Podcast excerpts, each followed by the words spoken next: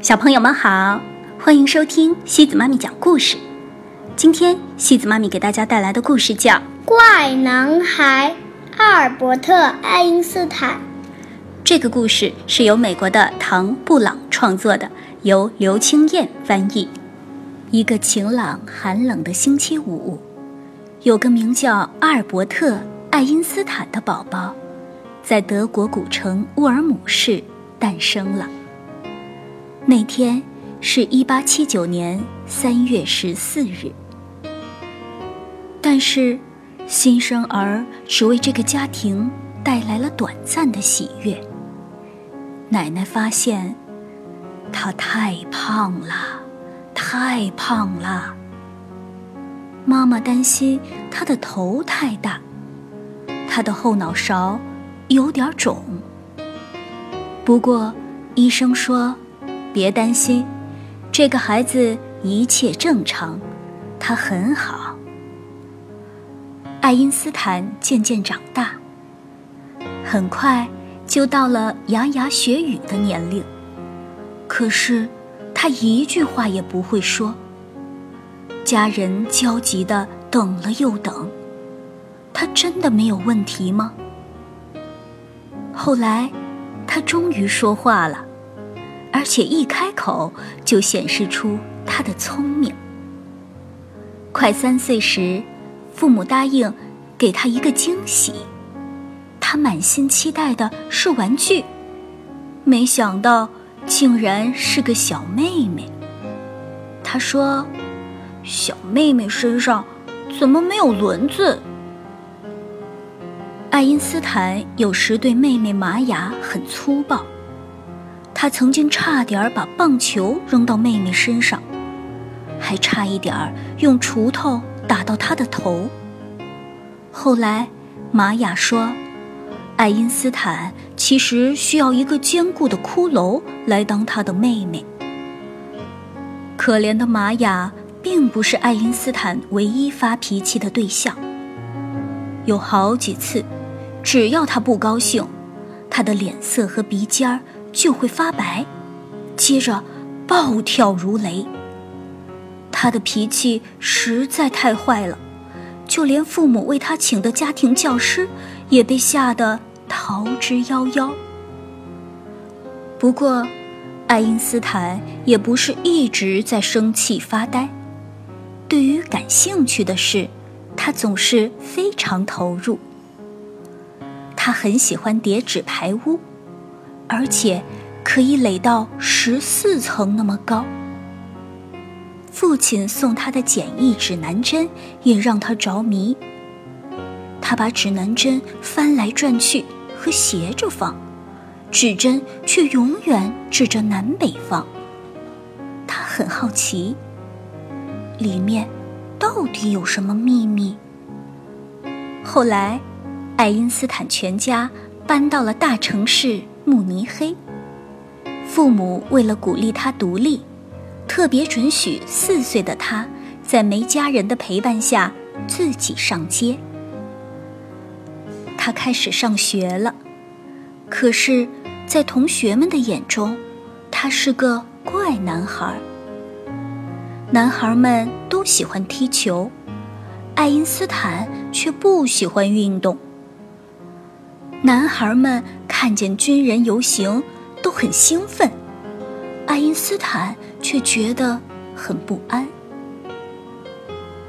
爱因斯坦是学生中唯一的犹太人，有些同学因此嘲笑、咒骂和羞辱他。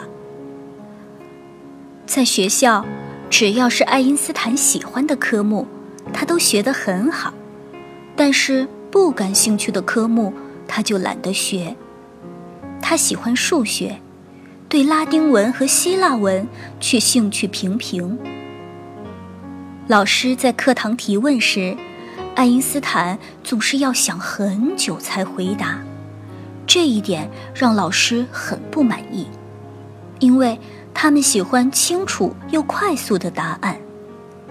后来，老师常看见爱因斯坦嘴唇微张。喃喃自语：“爱因斯坦的智商有问题吗？老师们怀疑。然而，爱因斯坦的成绩非常好，在家里，他努力练习小提琴，尤其是莫扎特的曲子，完全不需要老师督促。我相信，做一件事情，热情比责任感更重要。至少对我来说是如此。他长大后这么说。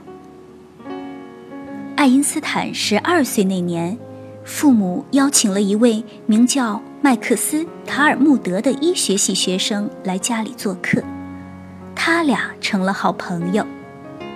对爱因斯坦来说，这是个很特别的体验。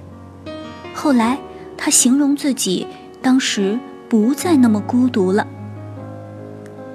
麦克斯给爱因斯坦一本几何学的书。那个充满形状、线条、顶点和角的世界，让爱因斯坦十分惊奇。才几个月，他就把书全部读懂了。麦克斯说。他马上又投入到更高阶的数学研究，没多久，他的数学天赋一飞冲天，连我都追不上了。除了数学，其他的学校作业都让爱因斯坦觉得很无聊。那些漫不经心和机械式的教学真令人难受，他说：“我宁可接受各种处罚，也不要学习枯燥乏味的东西。”他对学校的有些课程不感兴趣，态度冷漠，让一些老师对他存有偏见。有位老师这么告诉爱因斯坦：“你这辈子绝对不可能有成就。”爱因斯坦根本不在乎老师怎么说，整天沉浸在数学和音乐的世界里。他努力思考心中的疑惑。乘坐光束的感觉像什么？如果能够以惊人的光速前进，世界会不会变得不一样？爱因斯坦十五岁时，因为父亲工作需要，全家必须搬到意大利的米兰。但是就在爱因斯坦要离开德国时，得知法律规定他必须服兵役，于是他被迫留下来。先完成高中学业，再去当兵。爱因斯坦搬进了学生宿舍。他的心情跌入了谷底，在学校过得一团糟，很渴望回到舒服的家。他的情绪和健康渐渐走下坡。为了帮助他康复，他获得特别许可，终于离开学校，去意大利与家人团聚。那里的生活如同重见光明。爱因斯坦有了家人的陪伴，除了能参观博物馆，当然还能继续钻研数学。因此，爱因斯坦开始发展他的所有爱好，就像儿时叠纸牌屋一样。即使参加宴会，他也在解复杂难算的数学题，完全不理会周围宾客的谈话。和音乐。他申请了去瑞士苏黎世理工学院的学习，可是由于没有准备那些在学校被他忽略的科目，他并没有通过入学考试。接着，他花了一整年取得了高中文凭，然后顺利进入理工学院继续学习。毕业后，他本来想在大学教书，可是没有机会。一九零二年，他接受瑞士专利局三级技术员的职位，那儿是个专门负责管理新发明的机构。后来，爱因斯坦结了婚，还当了爸爸。